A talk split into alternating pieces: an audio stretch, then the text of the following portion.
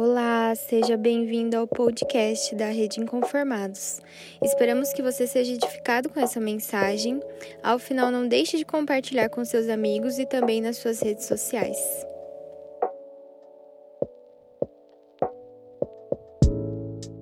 Olá, galera, tudo bem? Meu nome é Karina e hoje eu vou trazer para vocês uma palavra de Deus. E a minha pergunta para você hoje é: como está o seu coração? Vamos abrir a nossa palavra em Salmos 139, versículo 23 e 24. Ele diz assim: Sonda-me, ó Deus, e conhece o meu coração. Prova-me e conhece os meus pensamentos. Vê se há em mim algum caminho mau e guia-me pelo seu caminho eterno. O que temos visto quando olhamos para dentro de nós mesmos? Se eu olhar para mim nesse momento, o que eu consigo identificar como algo que adoece a minha emoção? Será que hoje eu teria a mesma coragem de fazer essa oração como esse salmista fez? Será que se eu olhar hoje para o meu coração, fazer um raio-x, eu realmente conseguiria identificar aonde estão os meus traumas que precisam ser tratados? Assim como você, quando quebra um braço ou uma perna, precisa fazer um raio-x para identificar onde está o trauma, aonde aconteceu a quebra daquele osso. Assim, nós também precisamos fazer uma análise das nossas vidas. Precisamos nos submeter a fazer essa avaliação de como está o meu coração e como está a minha alma. A cura e a restauração da alma são atitudes de enfrentar conscientemente, com maturidade, os traumas não superados, as memórias doídas e as emoções feridas. O ato de curar é o ato de enfrentar, é o ato de trazer à frente. É necessário eu ter uma revelação definida de tudo isso para que eu possa enfrentar esses traumas e essas feridas. Muitas vezes as minhas emoções, elas adoecem não só pelas influências, mas também pelas minhas escolhas erradas. E o estado do meu coração, ele compromete toda a minha atitude e, como consequência, a qualidade da minha vida. Eu preciso entender o que tem impedido o meu desenvolvimento, o que está impedindo o meu coração, a minha saúde emocional de se desenvolver. E muitas são as situações que adoecem as minhas emoções. Eu vou dar um, vários exemplos para vocês, mas as nossas emoções, elas adoecem por vários fatores.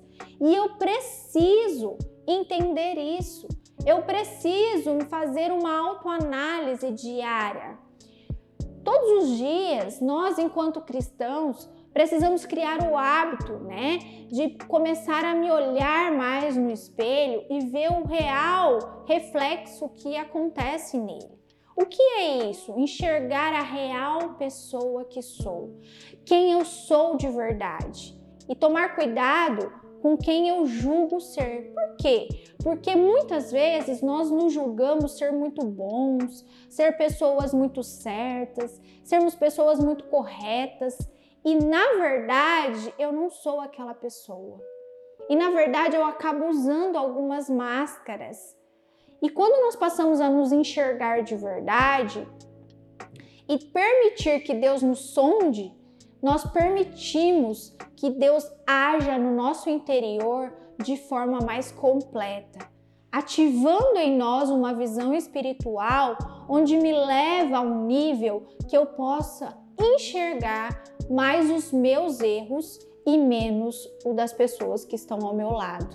Porque é muito fácil eu colocar a culpa na pessoa que está ao meu lado, colocar a, o porquê que eu tenho aquele sentimento de dor e dizer que é porque alguém fez aquilo por mim, ou porque alguém me rejeitou, ou porque alguém me traiu.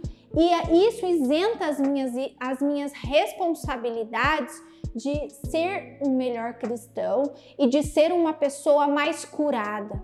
Mas o que eu quero dizer para você hoje é: quando nós estamos mais perto de Deus, quando nós estamos perto de Cristo e a semelhança dele se reflete em nós, eu consigo ter uma análise mais profunda de quem eu realmente sou. E com isso, buscar um caráter mais próximo de Cristo, para que realmente eu possa ser chamada de cristão. E lá em Provérbios 28, 13 diz assim: O que encobre as suas transgressões nunca prosperará, mas as que eu confessa e as deixa alcança misericórdia. Situações não resolvidas, pecados não confessados, medos e traumas sufocados, abusos, eles consistem em áreas de trevas que comprometem a minha saúde emocional. Ele me aprisiona em um estilo de vida de sofrimento. Eu posso perceber né? Quais dessas, dessas áreas de trevas gera doença em nossas vidas? Hoje, se nós fizermos uma análise, tudo isso também reflete no nosso físico, não fica só no emocional. Hoje nós temos visto tudo isso se refletir em estresse, em depressão, em síndrome do pânico, em desordem de humores né? Que as pessoas têm vivido tantas dificuldades como isso. Então eu tenho grandes possibilidades de tudo isso ter raízes sim nas trevas que eu levo na minha vida. Então, nós precisamos tomar muito cuidado com isso né? Eu preciso a tomar cuidado para que as minhas emoções não adoeçam. Eu tenho que estar disposto a construir um estilo de vida de transparência com Deus. Livre de coisas ocultas, livre de coisas guardadas entender que quando quanto mais transparente eu for, mais livre dessa prisão eu fico. Então, Assim como diz aqui em Provérbios, não criem o hábito de esconder os seus pecados, de esconder as suas transgressões, né? é, confesse, busque a misericórdia de Deus, busque o perdão de Deus, busque essa transformação, tire isso que te adoece, né? Supere tudo isso que tem te sufocado. Outro texto que eu quero deixar para vocês é em Mateus 11, 12, que diz: Desde o dia de João Batista até agora no reino de Deus, ele é tomado por esforço, e os que se esforçam se apoderam dele. Ou seja, cuidado com a sua passividade. Se você se não conseguimos, né, sair dessa passividade, ela vai se instalar na nossa vida e ela vai começar a criar em nós uma incapacidade de reagir frente a muitas situações. Quais situações? Situações como pecados, né? Ele começa, a passividade começa a achar que tudo é normal. Eu começo a perder algumas reações que eu deveria ter e começo a deixar para lá. Muitas vezes a figura do homem ela é atingida pela passividade. Muitas vezes quando ele passa a não liderar a sua família como ele precisa liderar, como ele precisa atuar. Nós precisamos tomar cuidado com o orgulho, né? Lá em Tiago 4:6 diz que nós, Deus se opõe aos orgulhosos, mas dá graça aos humildes. Então, muitas vezes as pessoas acham que elas não podem se apresentar como fracas, né? Que não podem reconhecer que tem problema e acabam construindo barreiras de autoproteção. E isso faz com que elas é, não passam a não se despir emocionalmente para serem curadas. Então passam a ser pessoas prepotentes, arrogantes, que acham que não precisam uh, ser quebrantadas. E a Bíblia diz que Deus ama um coração contrito e quebrantado. Ele quer que nós venhamos a, a nos despir do nosso orgulho, expor as nossas feridas. Naamã, aquele general de guerra, para ser curado, ele precisou expor as suas feridas. Ele precisou expor aquela, aquele momento né, de dor que ele estava passando. Então, nós precisamos entender que todos nós passamos por dificuldades, todos nós temos limitações, todos nós temos pecados, mas para superar, eu preciso olhar para dentro de mim, quebrar o meu orgulho e saber realmente quais são as minhas limitações e confessar todas elas a Deus. Tomar cuidado para que a religiosidade não torne uma maquiagem na minha vida. Lucas 12:1 diz: "Tenham cuidado com o fermento dos fariseus, pois ele é hipocrisia." A religiosidade nos faz cegos para os nossos erros, tornando nossa consciência insensível ao arrependimento. Temos que tomar cuidado pois a religiosidade está ligada a uma vida de aparência. Ela é uma vida sem a essência de Deus, pois regemos a nossa rotina baseada muitas vezes em rituais, vivendo em função do que os outros vão pensar ou falar de mim, tornando na verdade uma pessoa que eu não sou de verdade. Até falo um discurso bonito de Jesus, mas minhas atitudes são totalmente superficiais. Então, se atente. O evangelho é uma mensagem que age em nosso coração. Ele tem que mudar a minha vida. E para encerrar, cuidado com a falta de perdão. Em Marcos 11, 25 diz: E quando estiverem orando, se estiverem alguma coisa contra alguém, perdoa, para que o Pai Celeste também perdoe os seus pecados. A falta de perdão é uma grande armadilha que aprisiona sua vida. Ele gera amargura e frustração.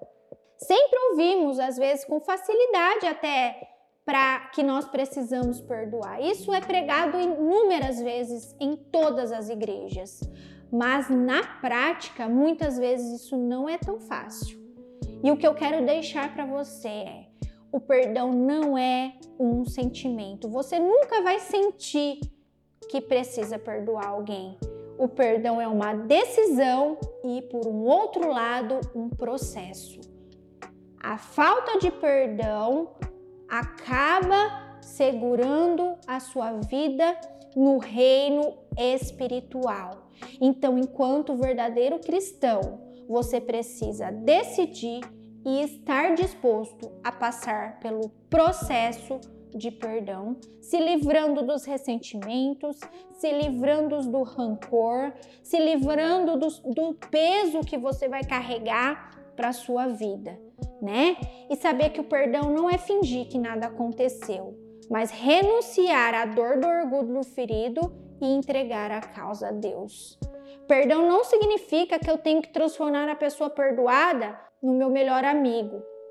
O perdão vai me mostrar que eu sou uma pessoa curada, que eu tenho a certeza que Deus me perdoou e por isso, por um ato de amor a Deus, eu decido perdoar, porque o reflexo da semelhança de Deus está tão grande na minha vida que eu também tenho uma mesma atitude que o meu Pai celestial. E não vai ser isso que vai me adoecer ou que vai me prejudicar para que eu tenha uma vida e a vida em abundância que Deus prometeu para mim. Então, eu decido não carregar mais essas raízes e essa mágoa.